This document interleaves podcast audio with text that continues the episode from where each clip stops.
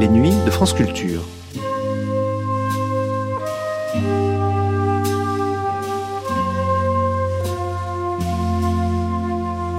Les nuits de France Culture. Une mémoire radiophonique.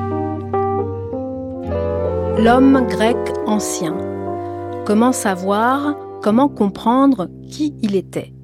C'était en l'abordant sous différents angles et en pointant ce qui nous sépare de lui que tentait de le faire L'homme grec, ouvrage collectif dirigé par Jean-Pierre Vernant avec les contributions des meilleurs spécialistes internationaux en la matière.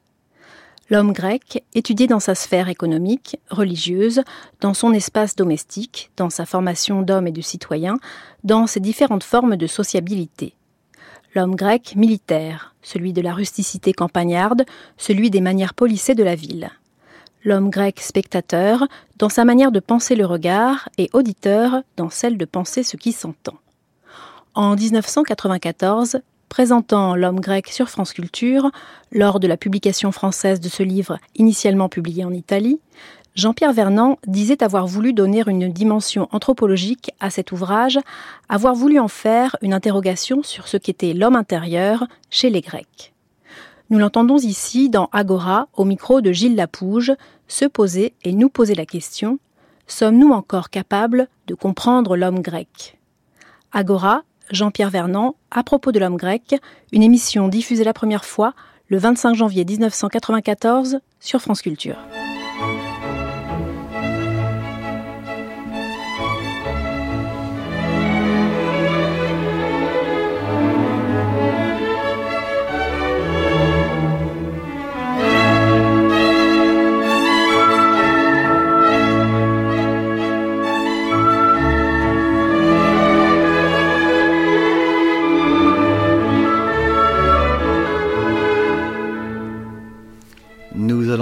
Aujourd'hui à la poursuite de l'homme grec grâce à Jean-Pierre Vernon.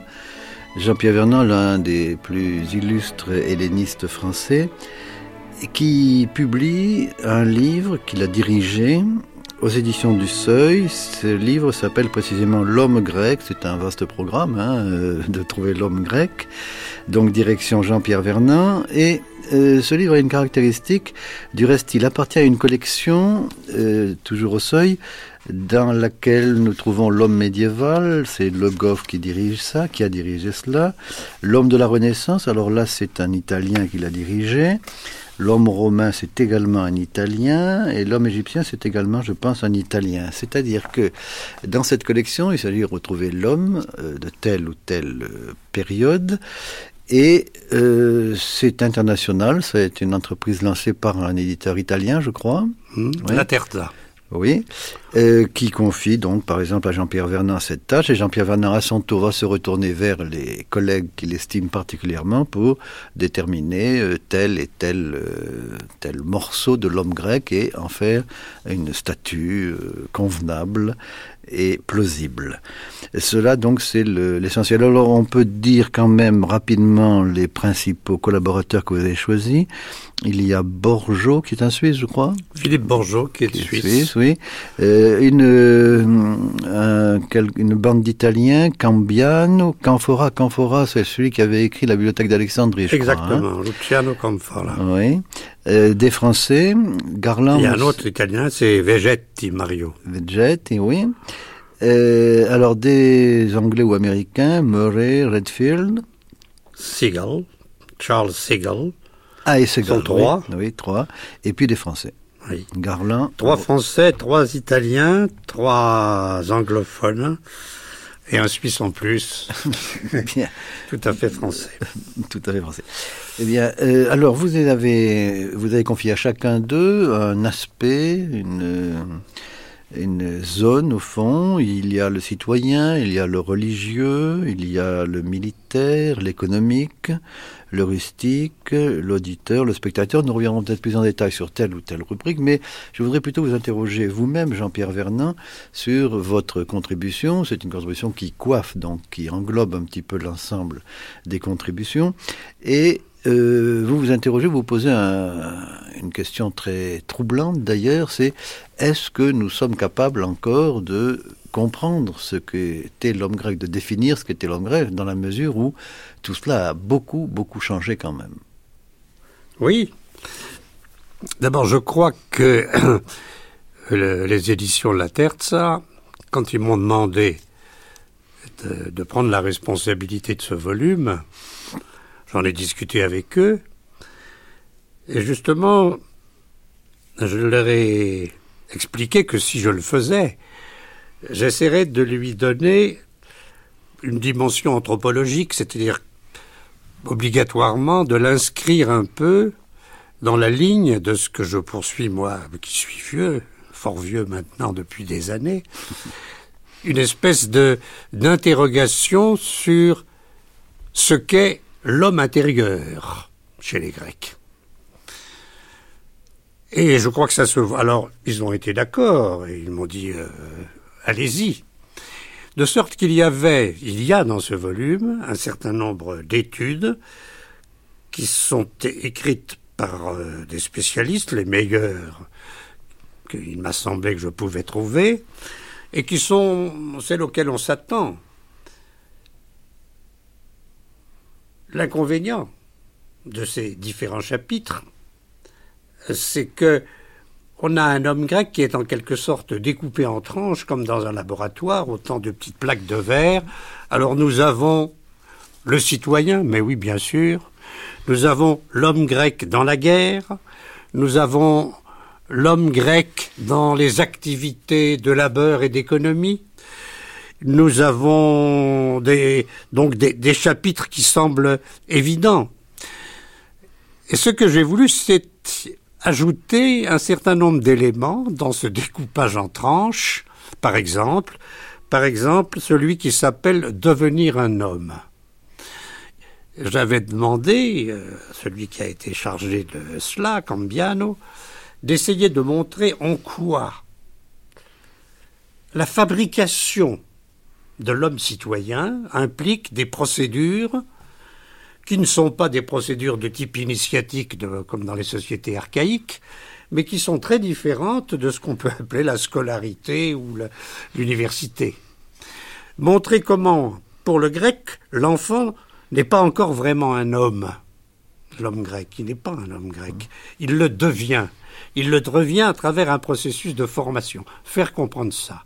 Et dès qu'on s'engage dans cette voie, obligatoirement, on rencontre, on tombe sur ce problème que vous, avez signalé tout de suite, à savoir, mais alors ils sont pas comme nous. Non, ils sont pas comme nous parce que euh, ce qui nous caractérise, nous, c'est cette forme d'adolescence qui n'en finit plus, qui est une des caractéristiques de notre bande d'aujourd'hui, et que, que d'autres époques n'ont pas connue, et qui pour les Grecs n'aurait aucun sens.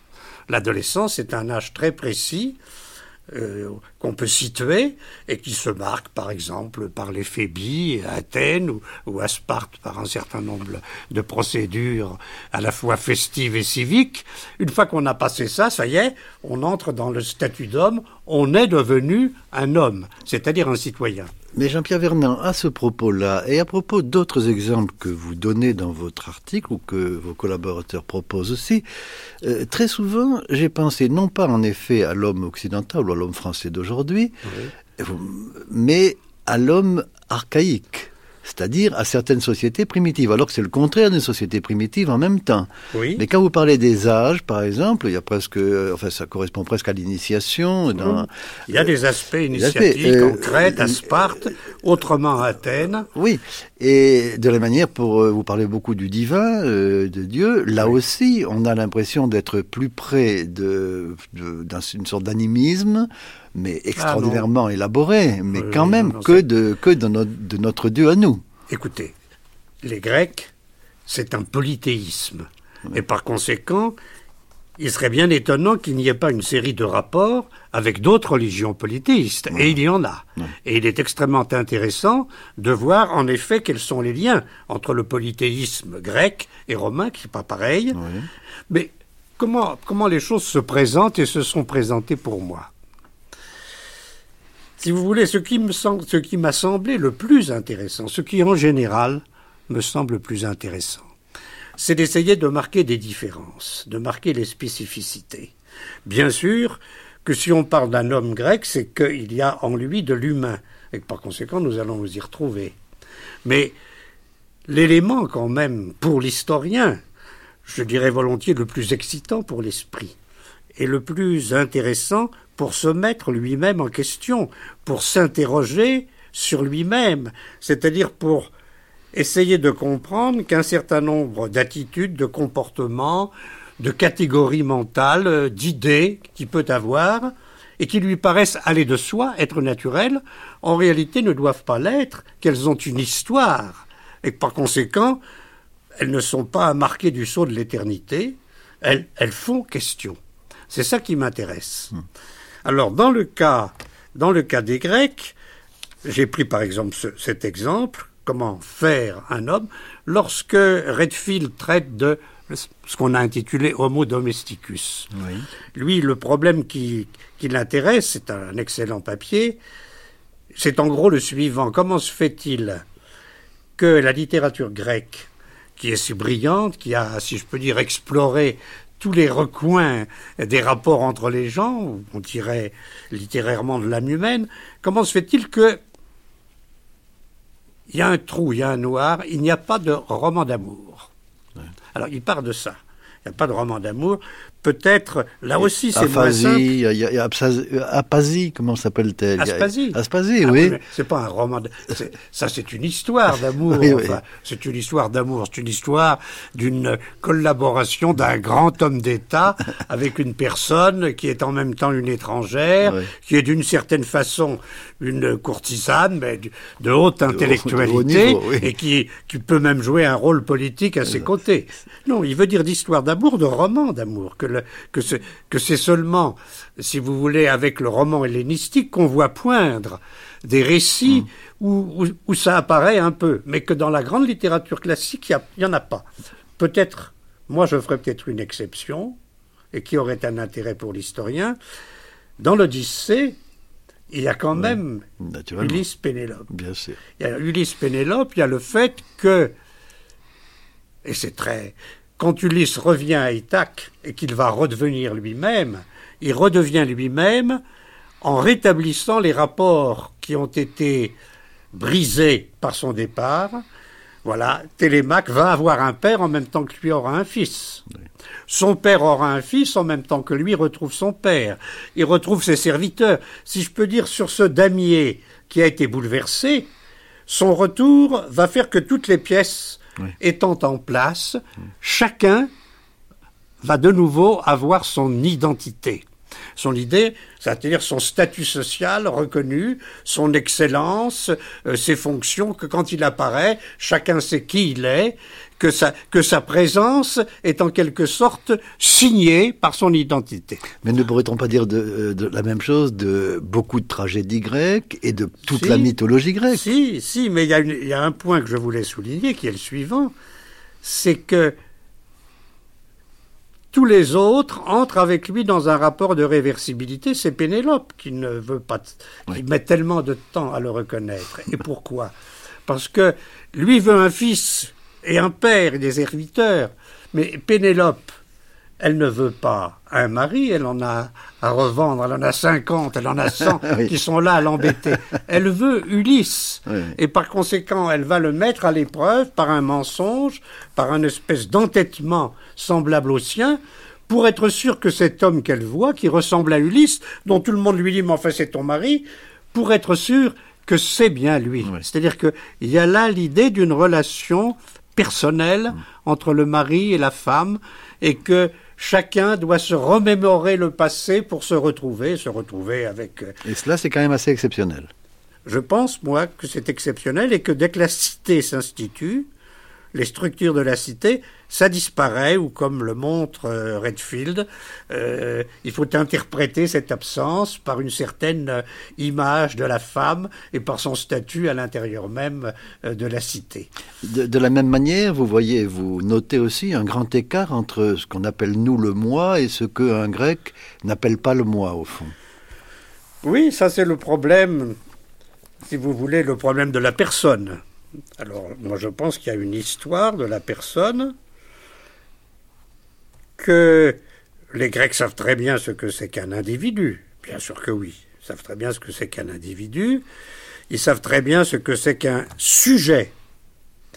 Mais je pense que le rap, de la même façon que le rapport du grec ancien en général, et par conséquent je simplifie puisque oui, il y a le grec archaïque, que le rapport du grec ancien avec le divin avec le cosmos dans lequel il est complètement impliqué, avec les autres, avec la société. De la même façon, son rapport à soi n'est pas le même que chez nous. D'abord parce que, comme beaucoup d'hellénistes l'ont bien vu, la cité grecque, c'est une société de face à face. On est sous le regard d'autrui on est ce que les autres voient de soi, ce qu'on a appelé, disons, une société de la honte et de l'honneur. Ce qui importe, c'est la face, ne pas la perdre, être soi-même. Et cette face, ben, elle peut bouger. Ulysse, à un moment donné, quand il est tout seul sur son navire, lorsqu'il est ou lorsqu'il vient en mendiant, il n'est plus rien, il n'est plus personne. Et c'est seulement grâce à l'action des dieux, à l'appui des dieux, qu'il redevient lui-même. C'est-à-dire que dès qu'on le voit, euh, on se rend compte qu'il est de taille héroïque, que c'est un, un agathos aner, un homme de valeur, un aristocrate, si vous voulez. Alors, honte et honneur, et il n'y a pas.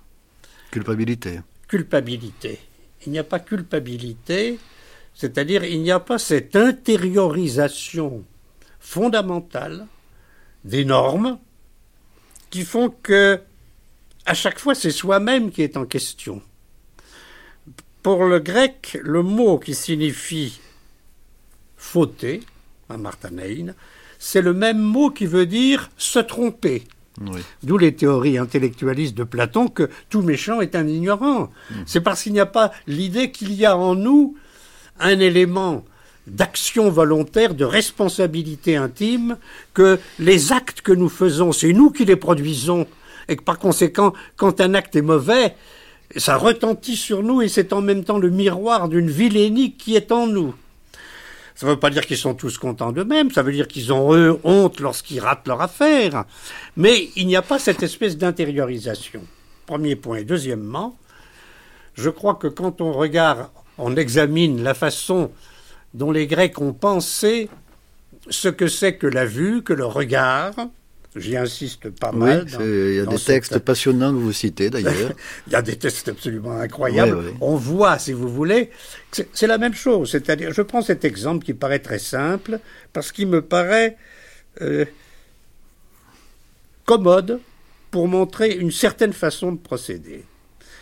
On peut dire en gros que pour nous, si nous voyons, c'est que d'une part, il y a dans l'univers du réel, hein, de, l'énergie, que ce soit euh, des, particules ou que ce soit des, des ondes, peu importe, c'est du réel physique. Ce que Descartes appellerait de l'espace et du mouvement. Il y a ensuite un montage optique, qui est une boîte noire, qui va faire que l'action de cette énergie physique sur un dispositif oculaire va aboutir à impressionner une rétine ou à projeter sur le fond de l'œil une image inversée. Mais on ne sait toujours pas ce qui se passe. C'est-à-dire qu'à un moment donné, comme Descartes l'indique clairement, il faut faire intervenir une instance spirituelle qui est le je. Le je. L'individu avec sa pensée. Et entre le je, entre ce que je suis, quand Descartes dit je pense donc je suis, déclaration absolument démente pour un grec. Pour un grec, c'est impossible. Complètement, ça n'a aucun sens. Ça n'a aucun sens. C'est-à-dire qu'il n'y a pas d'abord la pensée, la conscience, la prise de conscience, et qu'ensuite le monde serait donné à l'intérieur de cette conscience. Pas du tout. C'est l'inverse. Il y a d'abord le monde qui est une évidence qui s'impose à moi dans son apparaître immédiat. Je le vois, je le sens, et je suis dedans. Et mon regard, ma vision consiste à une partie de mon corps, de ce, sous forme d'un rayon lumineux qui part de, de mon œil, c'est mon corps qui se promène dans l'espace, qui le tâte, qui le touche. C'est en quelque sorte l'individu qui explore le monde avec son corps, et non pas à l'intérieur d'un individu, dans son moi intime et spirituel, le monde qui se projette et qui doit interpréter. Ce sont deux attitudes qui sont profondément différentes, inverses, et qui naturellement n'apparaissent pas tout de suite, mais qui sont, qui sont assez frappantes. Alors ils savent bien entendu qu'ils sont des individus, mais ils sont pas des, ils sont des individus parce qu'ils sont, chaque citoyen est l'égal et le semblable d'autrui, exactement comme Aristote peut expliquer que ce qui fait l'identité d'un être au moment de sa naissance, ça n'est pas du tout la singularité de son statut personnel, pour parler d'aujourd'hui, le caractère unique des combinaisons entre une série de variables, pas du tout. Ce qui fait son identité, c'est sa semblance au Père.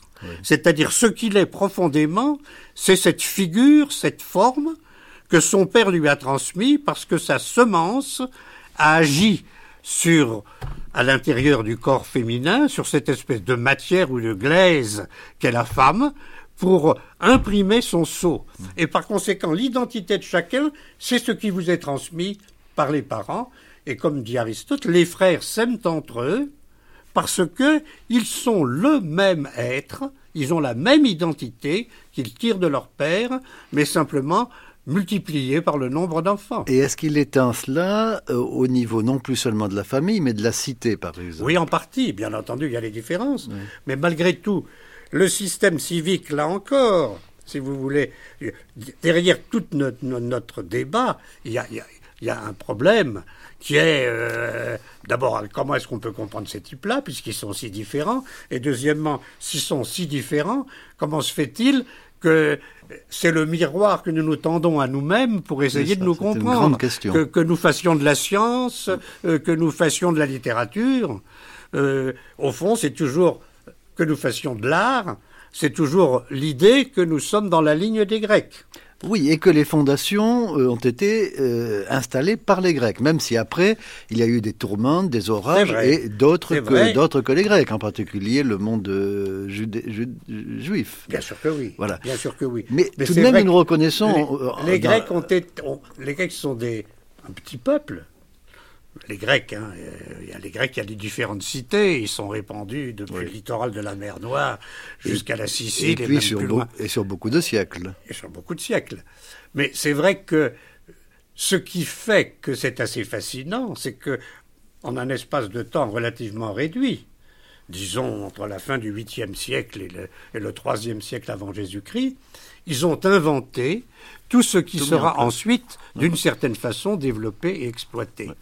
Et c'est précisément à cause de ça, parce que le cours que la culture occidentale a pris ne se comprend que si on voit quelle en est l'origine, à tous égards, même là où les ruptures sont les plus manifestes, comme la religion.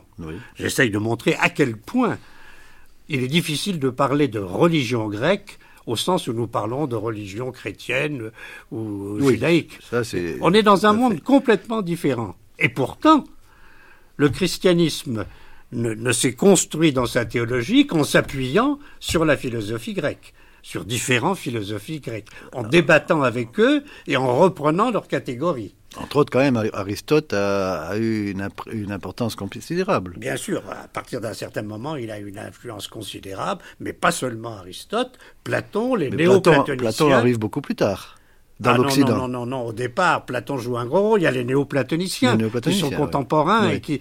C'est dans ces débats que les choses se font. Mais est-ce que vous diriez de Platon ce que vous dites d'Aristote et du grec en général? Je veux dire, est-ce que dans Platon, on n'a pas l'impression qu'un certain nombre de notions qui nous sont plus familières commencent à s'introduire à travers Platon, non? Oui, certainement, mais c'est-à-dire que quand nous lisons Platon, vous savez, une œuvre, c'est un texte, et ce texte, il n'est pas du tout fermé, je le crois de moins en moins. Il n'est pas fermé, c'est-à-dire que euh, le texte se remplit de la façon dont on le lit, de toutes les questions qu'on peut lui poser. Euh, qu'est-ce que c'était pour Platon? J'en sais rien. on peut me dire ça. Comment savez-vous? Vous parlez des Grecs. Et je précise bien que ce qu'étaient les Grecs en eux-mêmes, je n'en sais rien, je ne peux pas le savoir, et que je pense que la question n'a pas de sens. Qu'est-ce que je peux savoir?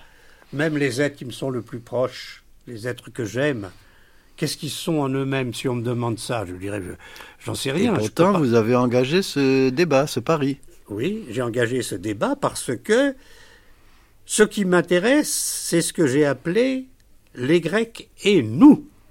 C'est-à-dire ce type de relation qu'un historien aujourd'hui, s'appuyant sur l'ensemble des documents qu'il peut avoir, quels sont les, types de problèmes qu'il se pose, comment s'établit son rapport intellectuel et affectif avec le grec.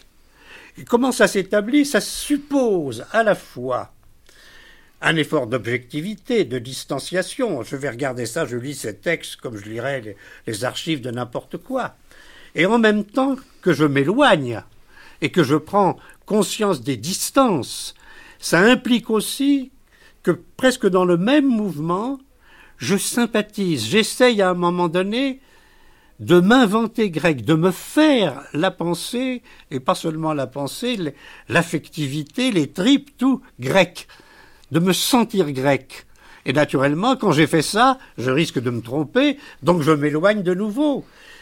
Les Grecs et nous, ça veut dire que je ne prétends pas camper la statue du grec, comme vous avez dit, mais montrer comment aujourd'hui, en 1994, à la suite de tout le courant qui, depuis le, début de l'ère chrétienne, a consisté à dialoguer avec les Grecs, à les redécouvrir, à travailler du point de vue philologique ou épigraphique, comment aujourd'hui se pose le problème, les Grecs et nous, qu'est-ce que je peux connaître d'eux, qu'est-ce que je peux comprendre, qu'est-ce que je leur dois. Oui, donc c'est une tâche, en effet, comme vous le dites, qui est improbable et presque impossible. Parce que vous citez un exemple, un souvenir de vous-même, vous dites il y a, je ne sais pas, un certain nombre d'années, vous étiez entre deux îles en Grèce, vous regardez le ciel, vous dites je vois la Lune, c'est la Lune, je crois, ou une étoile, la Lune. Non, non, c'est la Lune. La Lune, et vous dites, ben là, j'ai l'impression de la voir comme, euh, comme les Grecs pouvaient la voir. Tandis qu'aujourd'hui, avec ces hommes qui vont dans la Lune, ça n'est plus vrai. Mais je crois qu'à l'époque où vous avez fait cette expérience, c'était pas vrai non plus, ne serait-ce qu'à cause de ce que vous dites sur la vision des Grecs. Écoutez, Là encore, c'est pas tout à fait aussi simple. Vous avez raison.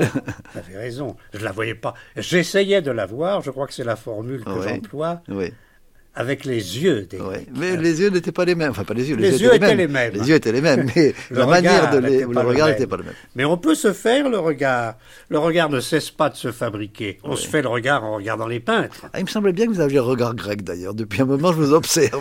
on se fait, on modifie son regard. On ne voit pas la nature de la même façon quand on voit de la peinture. C'est une évidence.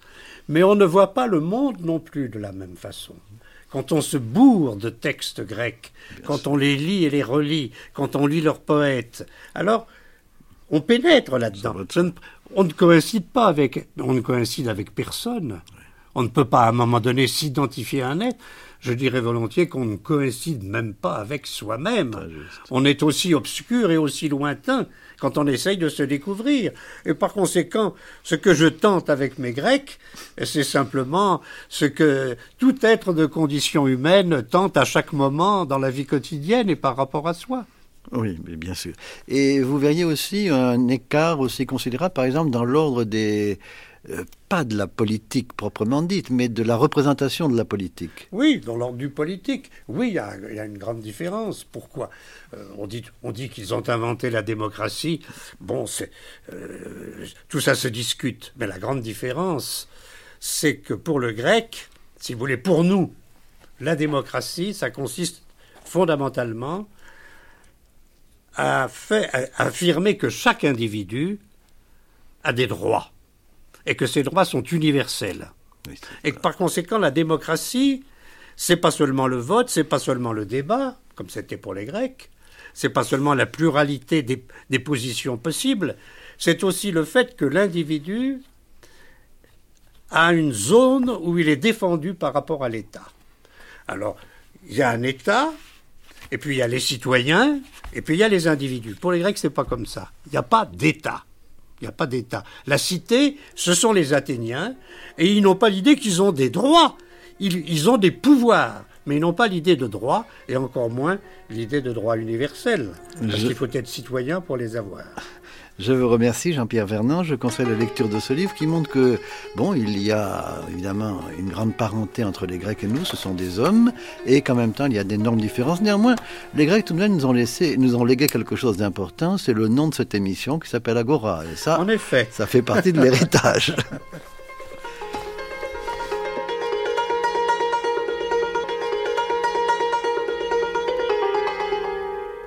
C'était Jean-Pierre Vernant dans Agora au micro de Gilles Lapouge, une émission diffusée la première fois le 25 janvier 1994 sur France Culture. Vous pouvez télécharger et réécouter cette émission à la page des nuits sur le site franceculture.fr.